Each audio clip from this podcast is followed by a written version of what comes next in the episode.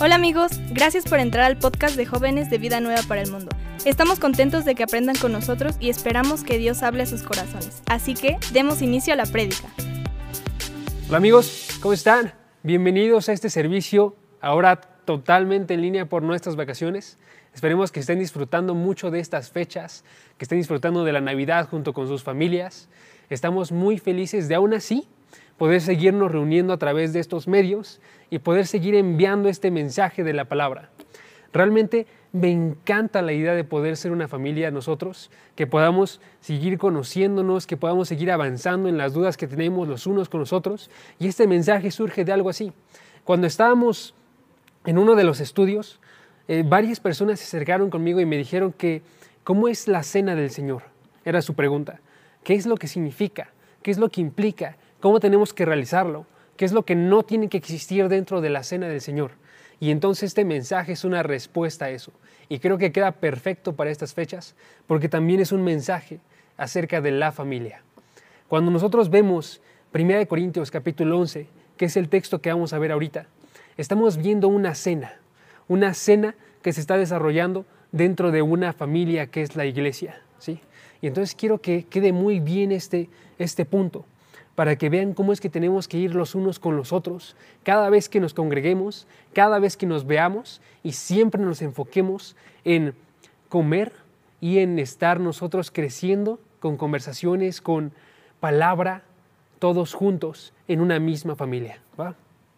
Si me acompañan a leer, 1 Corintios capítulo 11, versículo 23 al 26, vamos a comenzar este mensaje. Nos dice, 1 Corintios capítulo 11, versículo 23, porque yo recibí del Señor lo mismo que les he enseñado, que el Señor Jesús, la noche en que fue entregado, tomó pan y después de dar gracias, lo partió y dijo, este es mi cuerpo, que es para ustedes, y hagan esto en memoria de mí. Versículo 25. De la misma manera, tomó también la copa y después de haber cenado, diciendo, esta copa es el nuevo pacto de mi sangre Hagan esto cuantas veces la beban en memoria de mí, porque todas las veces que coman de este pan y beban de esta copa, proclaman la muerte del Señor hasta que Él venga. ¿Me acompañan a orar? Padre, gracias porque nos permites estar aquí este día, gracias porque tú nos das los medios para seguir comunicando la palabra, gracias porque tú nos has dado una familia y nos has dado una cena para poder seguir creciendo, para poder estar aumentando la forma en la que nosotros estamos viendo para que podamos proclamar de forma alta que tú existes, que tú llegaste, que tú moriste y que tú resucitaste y vas a tener una venida que se va a realizar y nosotros tenemos esa seguridad y la estamos proclamando en cada ocasión que nos reunimos a tomar esta cena. Te pido que ahorita nos permitas ver de forma más clara qué es lo que tú tienes planeado para esta cena y para cada una de las formas en las que nos reunimos nosotros como iglesia. En el nombre de tu Hijo Jesús. Amén. ¿Va? Entonces les comento, estamos hablando acerca de una familia.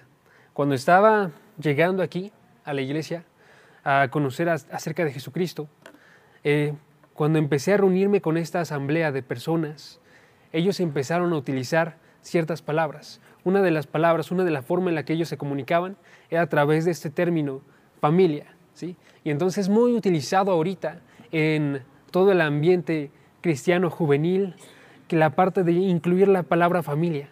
Y la verdad es que a mí me encanta, me gusta muchísimo esta idea, porque a pesar de que hay muchas personas que no les gusta este término, porque piensan que estamos que no somos una familia, porque no nos llevamos, no nos conocemos todos, porque no tenemos una relación que sea cercana, creo que no se dan cuenta que la mayor parte de las familias son así, ¿no? La mayor parte de las familias se encuentran distanciadas. La familia que yo tengo es un ejemplo claro de esto, no en el sentido de la familia nuclear, sino que la familia también tiene parientes en Estados Unidos, tiene parientes en, en México, yo soy de Oaxaca, entonces cuando estaba yo en Oaxaca tenía parientes aquí, tengo parientes que se encuentran en varias partes del estado de Oaxaca y entonces no nos, no nos vemos prácticamente nunca la familia más cercana, mis tíos, mis primos, ellos sí nos reuníamos y teníamos esta celebración, pero aún en ese tipo de familias nos reuníamos usualmente nada más en una ocasión, al año, digamos, porque teníamos varias cosas dentro de la vida, porque existían varias, varias cosas que nos detenían luego, pero era algo hermoso igualmente. Nos reuníamos para poder estar comiendo en Año Nuevo y entonces este, a, través de esto empezamos a tener conversaciones, a ver cómo es que le iba a la otra persona, qué es lo que había desarrollado dentro de su vida, si necesitaba algo, podíamos apoyar a la persona y se vuelve una, una oportunidad única para poder realizar esta unión, a pesar de que es solamente en una ocasión. ¿sí? Ahora, la idea no es esta tampoco, ¿no? Me refiero a limitar, sino que literalmente esta idea de familia tiene que irse creciendo. Y entonces es muy importante que veamos que si bien no somos una familia perfecta ahorita, estamos buscando crecer dentro de esa imagen como la casa de Dios, 1 Timoteo capítulo 3, versículo 15. Dice Pablo a Timoteo, te escribo estas cosas para que en tanto no estoy contigo, que tú sepas cómo debes de comportarte en la casa de Dios, ¿sí? La iglesia del Señor. Y entonces le está diciendo este Pablo a Timoteo cómo es que tienen que desarrollarse como una familia. Le está diciendo Jesús también en otro pasaje. Está diciendo quién es mi madre y quién es mi hijo y quién es mi hermano. Son aquellos que hacen la voluntad de, del Señor. ¿sí? Y entonces tenemos esta misma imagen de familia. ¿sí? Ahora allá afuera, la familia está unida a través de sangre. La familia está unida a través de este, un, vínculo que ellos no pueden separar porque simplemente provienen de la misma sangre. Aquí adentro, sin embargo, mientras que estamos unidos por sangre, es una misma sangre también. No es la sangre que tenemos en nuestros cuerpos físicos, es la sangre de Jesucristo que fue derramada en la cruz por cada uno de nosotros y que por tanto nos une a cada uno de nosotros. Nos dice 1 Corintios 12 también, nos está uniendo un espíritu, un mismo espíritu que está actuando en cada uno de nosotros, si es que somos hijos de Dios, ¿sí? Y entonces vemos que también esta familia está siendo formada con sangre y, chequen esto, que así como en mi familia se reúnen los fines de año para poder comer juntos y para poder convivir y sustentar esta relación familiar, o la familia se reúne cada día, eh, la familia nuclear, para poder comer juntos y ver qué es lo que está pasando con los hijos, qué es lo que está pasando con los padres. Así también se sustenta la familia de Dios con una comida. ¿sí? Las comidas son una oportunidad única. Tú no comes con cualquier persona, tú comes con las personas que son más cercanas a ti. De modo que también la forma, incluso unas personas se cubren la boca cuando están comiendo porque no quieren que los vean comer. Y sin embargo, con tu familia nuclear comes hasta con la boca abierta. Pero la forma entonces vemos que es algo personal, pero es algo que también nos está llamando Dios a que realicemos. ¿sí? Entonces tenemos que ver cómo es que tenemos que realizarlo. Pero tenemos que ver que tenemos que ir aumentando esto para que esté dentro de nuestra propia cultura como iglesia y que estemos conscientes de su significado, que está diseñada esta, esta cena para poder hacer una alternativa eh, a la comunidad de la que se desarrolla afuera. ¿sí? Ahora, ¿a qué me refiero con eso? Si checamos la forma en la que está sucediendo esta cena dentro del texto de Primera de Corintios capítulo 11, vemos que estas personas, los corintios, estaban desarrollando esta cena, nos dice el versículo 17. Pero al darles estas instrucciones, no los alabo, porque no se congregan para lo bueno, sí se congregan. Los corintios estaban congregando, los corintios estaban incluso teniendo la cena del Señor, pero no lo estaban haciendo de la forma correcta. ¿sí? Dice, se congregan, pero no se congregan para lo bueno, sino para lo malo. Pues en primer lugar, oigo cuando se reúnen que como iglesia hay divisiones entre ustedes. ¿sí? Entonces ellos estaban reuniendo, pero no se estaban reuniendo. Ellos estaban reuniendo, pero estaban separados. Y dice el versículo 19, porque es necesario que entre ustedes haya bandos a fin de que sean manifestados entre ustedes los que son de los que son aprobados, ¿sí?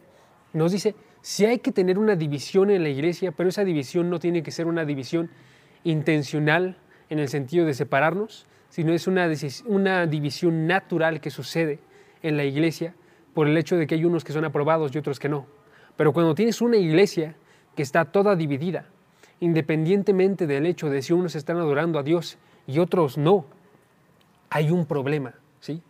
Están juntándose, pero están divididos. Están juntándose, pero entonces cuando comen ustedes la cena, les dice Pablo, no están comiendo la cena, están cambiando la cena del Señor para hacerla una cena totalmente diferente, para hacerla una cena que es de ellos, ¿sí? Este es uno de los problemas que puede surgir, que cuando nosotros llegamos a la cena empezamos a comer solamente para nosotros, empezamos a comer pensando en la forma en la que nos van a ver todas las demás personas, empezamos a comer la cena pensando que tienes que realizarlo este, de modo que no te veas ridículo realizándolo, o las que se agreguen. La otra cosa que puede surgir de esto, otro problema que puede surgir de esto, es que a pesar de estar unidos, que tú estés enfocado en ti mismo. ¿sí? Entonces le voy a decir, ah, repito el problema pasado. El problema pasado se encuentra en los versículos 17 y 18 y nos está hablando acerca de estar separados. ¿sí? Estás separados, está una iglesia desunida, estaban en el primer capítulo de Primera de Corintios diciendo yo soy de Pablo, yo soy de Apolos, yo soy de Cefas y yo soy de Cristo. Pero en el versículo 20 al 21 nos habla de un problema que sale también de esto, que es versículo 20 y 21. Cuando se reúnen, esto ya no es a comer la cena del Señor, porque al comer, cada uno primera, primero toma su propia cena, lo tuyo, y uno pasa hambre y otro se embriaga. Y le está diciendo Pablo aquí a los corintios, ustedes se están enfocando en sí mismos. ¿sí? No solamente se están separando, sino que también están enfocándose en sí mismos. ¿sí? Y ahora, tercer problema, y esto también surge, surge como una cadena, nos separamos, luego estamos enfocándonos en nuestras propias cosas, y tercer problema, estamos haciendo esta cena sin pensar en lo que significa esta cena. ¿sí? Estamos haciendo esta cena pensando en nosotros, teniendo un enfoque en cómo nos vemos, teniendo un enfoque en qué es lo que vamos a realizar nosotros, y entonces perdemos de vista que el enfoque no debería estar aquí, debería estar acá, en Jesucristo, durante, durante esta cena. ¿sí? Y entonces dice el versículo 29, el tercer problema, tercer problema, que ellos están comiendo y bebiendo sin discernir correctamente el cuerpo del Señor. ¿sí? Y siguiente problema que surge a eso, dice el versículo, aquel que realiza esto, que come y bebe sin discernir correctamente el cuerpo del Señor, come y bebe juicio para sí mismos. ¿Sí? ¿Están conscientes de que existe la cena? ¿Están conscientes de que tiene un significado? Pero se separan, se enfocan en sí mismos no se enfocan arriba, los tres problemas, y surge juicio para sí. ¿sí? El, tema, el tema de la cena es extremadamente serio, de modo que es una de las dos cosas que Cristo instituyó cuando estaba en su ministerio, ¿sí? diciéndoles que lo realizasen. Y entonces tenemos nosotros que conocer cómo evitar estos tres problemas, el separarnos, el enfocarnos en nosotros y el no enfocarnos en Jesucristo. Y para eso les quiero dar tres puntos, tres puntos que van a ayudarnos a enfocarnos en esto. Quiero que vean ustedes que esta cena es algo recibido, que esta cena se tiene que realizar juntos y que esta cena se tiene que realizar recordando, ¿sí? Entonces vamos a ver primeramente cómo es que tiene, cómo es que impacta el hecho de que haya sido recibido. Ya que pasamos el versículo 20, llegamos a nuestro texto en el versículo 23. Y ahí nos dice, versículo 23, porque yo recibí del Señor, dice Pablo, yo recibí del Señor lo mismo que les he enseñado. Pablo lo recibió del Señor. Pablo se lo enseñó a los corintios y entonces también los corintios lo recibieron. Se fue moviendo la iglesia y se mantuvo esto. Y entonces los pastores de aquí de vida nueva lo realizan de forma constante y nos lo están dando a nosotros, pero el que inició toda esa línea de dar fue Jesucristo, ¿sí? Y entonces fue algo que recibimos de parte de Jesucristo. Y no solamente eso, cuando los apóstoles lo estaban recibiendo, ellos estaban recibiéndolo de una forma muy particular donde se veía que todo eso fue recibido por Jesucristo. Si nos vamos a Lucas, en Marcos, Lucas, Marcos, Lucas, Lucas nos dice en el versículo 22, 8 al 13, cómo es que lo estaban recibiendo, ¿sí? Nos dice que Jesucristo fue con sus discípulos, con los futuros apóstoles, y les estaba diciendo a estas personas que ellos tenían que realizar la cena. Entonces, Lucas capítulo 22, versículo 8, nos dice cómo es que estaba haciendo la preparación para la cena, ¿sí? Y entonces dice en el versículo 8, Jesús envió a Pedro y a Juan diciéndoles, vayan y preparen la Pascua para nosotros para que la comamos, ¿sí? Le está instituyendo, les está enviando una instrucción, ¿sí? Entonces ellos, Pablo, perdón, Pedro y Juan reciben una instrucción, pero no solo reciben eso, checa. Versículo 9, le preguntaron ellos, ¿dónde deseas que la preparemos? Le preguntaron. Y él respondió, versículo 10, miren, al entrar a la ciudad le saldrá al encuentro un hombre que lleva un cántaro de agua, ¿sí? Yo, Jesucristo, tengo planeado ya qué es lo que van a encontrar ustedes cuando vayan a la ciudad, ¿sí? Les va a decir esta persona dónde llegar, a qué casa llegar. Y después versículo 11, cuando lleguen a esta casa le van a tener que decir al maestro de la casa, ¿dónde está la habitación en la cual puede, pueda comer la Pascua con mis discípulos? Versículo 12, entonces Él les mostrará un gran aposento alto, dispuesto y preparado ahí. Y ellos se fueron y encontraron absolutamente todo lo que Jesucristo dijo. Encontraron a la persona con el cántaro, encontraron la casa junto con su amo y encontraron el aposento alto en el cual ya estaba el lugar para poder preparar esta cena. ¿sí? Entonces lo recibieron hasta el más mínimo de los detalles estos apóstoles y entonces ellos fueron y prepararon. ¿sí? Nos dice el versículo 13, ellos fueron y encontraron todo tal a que los había dicho.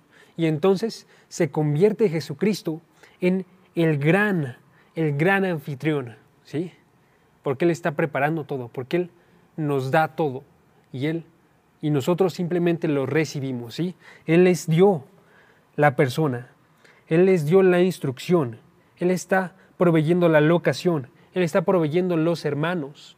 Hoy en día Él está proveyendo también la locación en la que estamos nosotros, Vida Nueva, Norte. Aquí, esto lo proveyó Dios y también los hermanos, cada una de las personas que están aquí. Él las proveyó para la cena cuando la tomamos nosotros. Nos provee también el pan y el vino que vamos a ver después que es su cuerpo y su sangre. Nos provee también a través de un agradecimiento.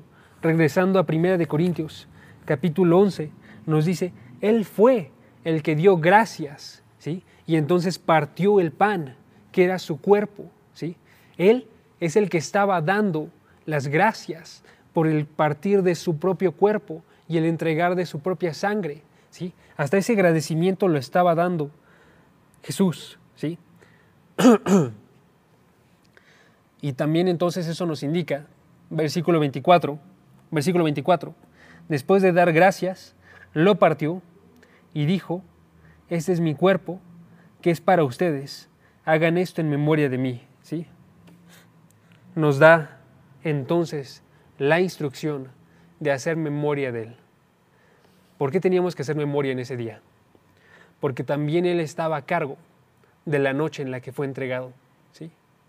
Nos dice el versículo 23, el Señor Jesús, la noche en que fue entregado, y si recuerda a alguien la historia, es la noche en la cual Él estaba comiendo con ellos y entonces dijo que, que iba a ser entregado por una de las personas dentro de esa mesa ya conocía que iba a ser entregado, ya conocía que iba a ser esa misma noche, y él desarrolla esta cena, y él da gracias y parte, y entonces instaura una memoria de cómo es que él iba a ser entregado. Entonces nos dice que esto no fue accidental, sino que Jesucristo estaba dando absolutamente todo. Y nosotros estamos recibiendo absolutamente todo, de modo que puede, puede decir de forma grande Jesucristo en Juan capítulo 10, versículo 18, cómo es que nadie le quita su vida. Dice, nadie me la quita, sino que la doy de mi propia voluntad. ¿Sí? Él da las instrucciones, Él da la ocasión de la memoria, versículo 23, versículo 24 y 25, todos dicen, hagan esto en memoria de mí. ¿Sí? Y entonces se le entrega a Pablo, y Pablo se le entrega a la iglesia, y las iglesias la mantienen y nos la entregan a nosotros, y lo recibimos, y decimos entonces, 1 de Corintios 3, 7, así que ni el que planta es algo, ni el que riega, sino Dios que da el crecimiento, porque Dios realizó todo. La creación de las iglesias, la instauración de esto, y entonces tenemos que ver esto como un poder, una forma en la que estamos recibiendo nosotros directamente desde arriba instrucciones y oportunidades. Y entonces lo recibimos verticalmente y vemos que eso es gracia, porque es un regalo, es un regalo que proviene de Dios, luego se puede esparcir para los demás. ¿sí?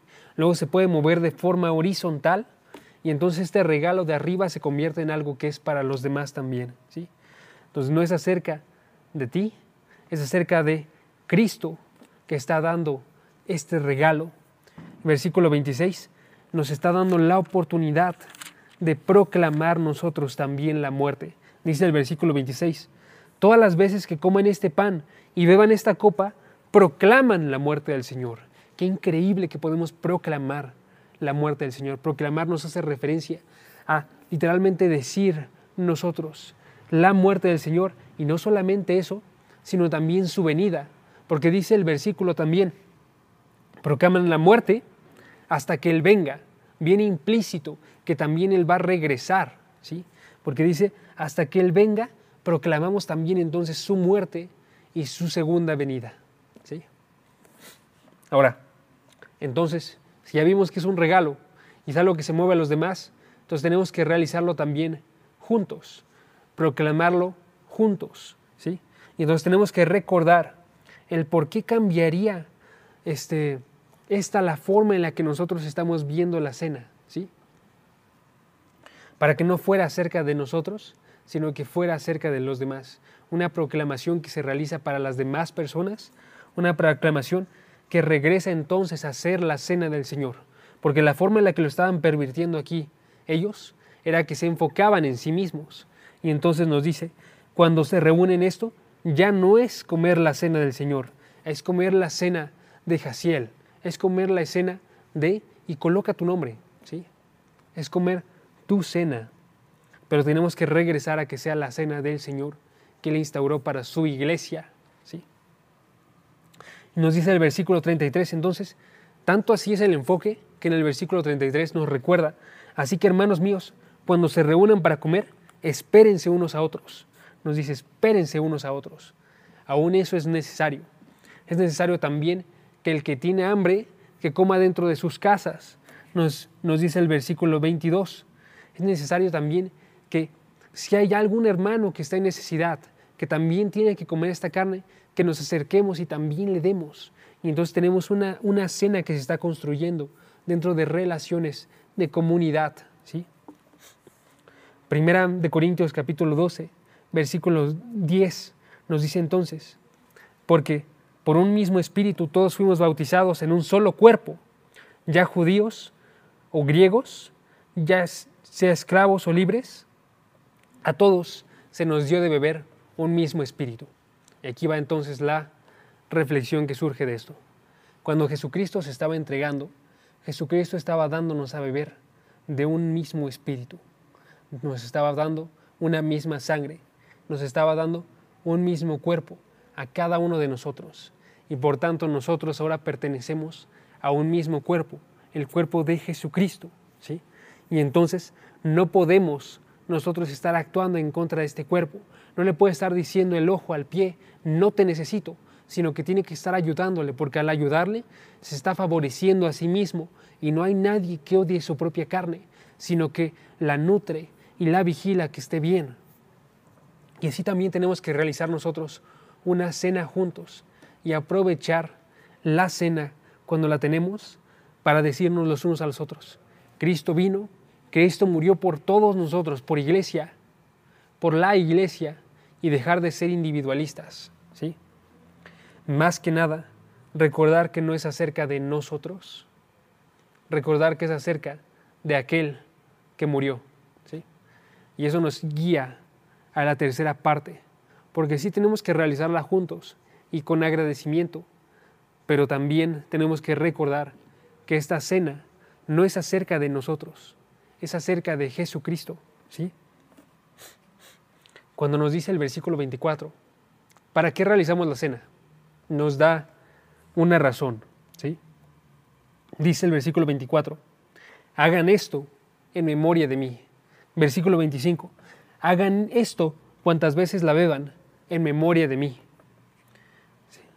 Y entonces tenemos la razón de esta copa. Es como algo que recibimos nosotros como iglesia para hacer memoria de Jesucristo. ¿sí? Haciendo memoria de mí, dice Jesucristo. Entonces, la pregunta que surge aquí y que espero que surja en ustedes es, ¿de qué tenemos que hacer memoria acerca de Jesucristo? Nos dice Juan, literalmente podríamos escribir libros y libros y libros de Jesucristo que no llenarían, que, que llenarían toda la tierra con lo que Él realizó cuando estaba aquí en su ministerio. Entonces, ¿qué quiere que recordemos nosotros de Él? Y la respuesta la da también este pasaje en el versículo 28, cuando dice el error que sucede. El error que sucede es que ellos dicen en el versículo 28, no se están examinando cada uno a sí mismo y entonces come y bebe de la copa, pero no está discerniendo correctamente el cuerpo del Señor. Nos está diciendo, no están viéndose claramente a ustedes y no están viendo claramente el cuerpo de Jesucristo. ¿sí? Y entonces están bebiendo juicio para sí mismos. Cuando Jesucristo murió, Él estaba entregando algo y ese algo tenía grandes implicaciones. Él entregó su cuerpo para poder salvarnos a cada uno de nosotros. Marcos capítulo 10, versículo 45, porque no vino a ser servido, sino a servir y dar su vida, dar su vida en rescate. Y entonces esta vida se convierte en un pago. Ese rescate está haciéndonos referencia a un pago que está realizando Él. Y entonces no es acerca de cómo es que estamos enfocándonos nosotros, en nosotros, sino enfocándonos en Cristo y en su sacrificio. Y depende mucho entonces de nuestra habilidad para enfocarnos si estamos tomando bien la cena o no. ¿sí? Nuestra habilidad de una persona para enfocarse en la muerte de Jesucristo. Y entonces lo que quiero hacer en estos últimos minutos es que quiero recordarles a ustedes qué es lo que implicó esta muerte, por qué fue realizada, para qué fue realizada, qué consiguió esta muerte y finalmente cuál es su propósito más grande. ¿sí? Entonces, enfoquémonos nosotros mismos, porque aun si alguno de ustedes está roto ahorita, aun si, aun si alguno de ustedes está buscando un consuelo, pero no se está encontrando en Jesucristo, no está mirando a Jesucristo, entonces al no ver la muerte de Jesucristo no va a recibir ninguno. Entonces enfoquémonos en esto. Nos dice entonces que hay que realizar absolutamente todo lo que podamos para recordar la cena, para recordársela a todos los demás, para recordar Juan 10, 18, que nadie le quitó su vida, sino que Él le entregó. Y entonces veamos también Juan 10, 14 y 45. Y vamos a leer varios, varios pasajes aquí. Juan 10, 14 al 15. Dice, yo soy el buen pastor y conozco a mis abejas, y ellas a mí me conocen. Así como el Padre me conoce, yo conozco al Padre y pongo mi vida por las ovejas. Y entonces nos indica Jesucristo estaba poniendo su vida por las ovejas. Marcos 10:45, el Hijo del Hombre no vino a ser servido, sino a servir y dar su vida en rescate por muchos. Y entonces recordamos cuál era la intención de Jesucristo, cuál era la razón de su muerte. Primeramente, su intención era servir, su intención era dar su vida, su intención nos dice también Juan capítulo 10, versículo 14 y 15, era complacer a su Padre y poner su vida en rescate por las ovejas, y entonces la razón de su muerte era para ejecutar un rescate, una paga. Marcos 8:31, y cómo y comenzó a enseñarles que era necesario que el Hijo del Hombre padeciera mucho y fuese sepultado y desechado por los ancianos, por los principales sacerdotes, por los escribas, y ser muerto y resucitar después de tres días. Era necesario, nos dice este pasaje, para poder dar su vida en rescate por muchos. Y entonces Jesucristo murió por ti, por mí, porque era algo que era un deber, era un deber que él tenía que realizar, nos dice Marcos 8:31, porque él debía, Juan 10:10, porque yo he venido para que tengan vida y para que la tengan en abundancia. ¿Por qué? ¿Porque éramos justos? No, porque Romanos capítulo 5, versículo 8, porque Dios muestra su amor para con nosotros, en que siendo un pecadores, Cristo murió por nosotros. Y recordamos entonces que Él nos ha entregado un gran amor. ¿sí? Recordamos su intención al entregarse, recordamos la razón de su muerte, recordamos que Él nos ha dado una vida, recordamos que Él ha entregado un gran amor. Efesios 2.1, Él nos dio una vida a nosotros cuando estábamos muertos en nuestros delitos y pecados. Efesios 2.5, aún estando nosotros muertos en pecados, nos dio vida juntamente con Cristo. Por gracia sois salvos. Juntos usemos entonces todos los medios que Dios nos da para recordar que este cuerpo que fue partido, este cuerpo que sufrió, fue por cada uno de nosotros. ¿Qué más recordamos? Recordamos que ese sufrimiento no fue un sufrimiento pequeño, fue un sufrimiento grande, que Isaías 53 describe como oprimido, afligido, pero que no abría la boca, que fue llevado como cordero al matadero. Nos dice que como oveja ante sus trasquiladores, pero permaneciendo muda, y él no abrió su boca.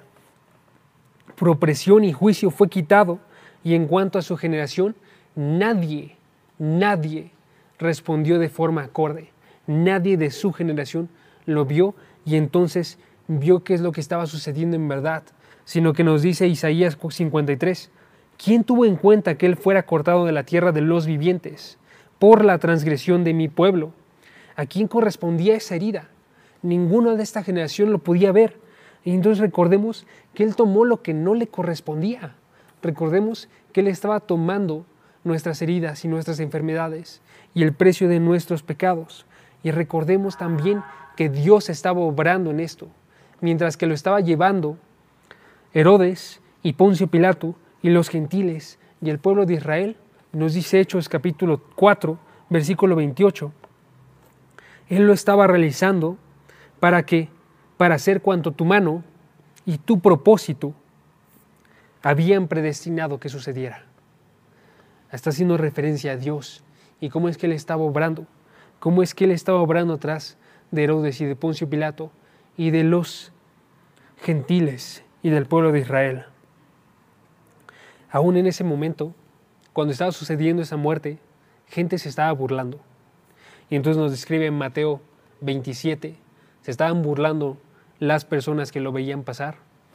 Se estaban burlando en Mateo 27, versículo 42, fariseos, maestros. En Lucas 23, versículo 37, soldados romanos que le estaban diciendo, sálvate a ti mismo. Le estaba burlando también en Lucas, dos versículos después, un criminal al lado de él en la cruz, y le estaba diciendo también, sálvate a ti mismo y sálvanos a nosotros. Aún esas personas se estaban burlando y Jesucristo, sin embargo, dentro de esa cruz, Él estaba diciendo, Padre, perdónalos porque no saben lo que hacen. Y entonces, este entregarse está lleno, lleno de misericordia, está lleno de compasión, está lleno de amor. Y mientras Él decía, Padre, perdónalos, entonces recordamos nosotros que Él nos perdonó. Recordamos que Él nos quitó ese peso enorme que estábamos cargando. Cada uno de nosotros. Cuando estamos llegando entonces a la cena del Señor, nos hace pensar acerca de nuestros pecados, acerca de nuestra vida anterior, nos hace pensar acerca del costo que tuvo tener una vida nueva, lo que llevó Jesucristo para poder traernos aquí. Recordamos entonces que lo recibimos, que Él fue quien se estaba entregando, que, Él fue el que planeó absolutamente todo. Recordamos entonces que fue para formar un pueblo, todos juntos, una iglesia para Él, para ser un pilar de su verdad aquí en la tierra. Recordamos que Él puso un nuevo pacto, nos dice el versículo 25. Esta es la copa del nuevo pacto en mi sangre. Y entonces Él establece este pueblo cuyos pecados han sido perdonados, que han sido lavados y que ya puede ser llamado pueblo de Dios. Y recordamos finalmente que es acerca de Jesucristo para poder proclamar su muerte hoy con una comida que está diciendo y está apuntando a su cuerpo quebrado, dado con gratitud y comido con conciencia.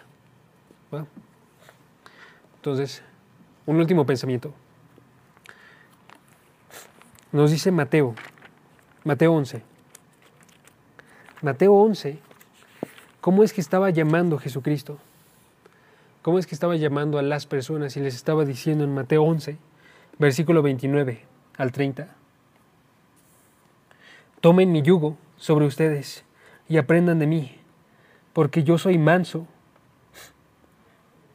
porque yo soy manso y humilde de corazón, y hallarán descanso para sus almas porque mi yugo es fácil y mi carga es ligera. Y Juan 6:35, yo soy el pan de la vida, y el que viene a mí no tendrá hambre, el que cree en mí nunca tendrá sed. ¿Sí?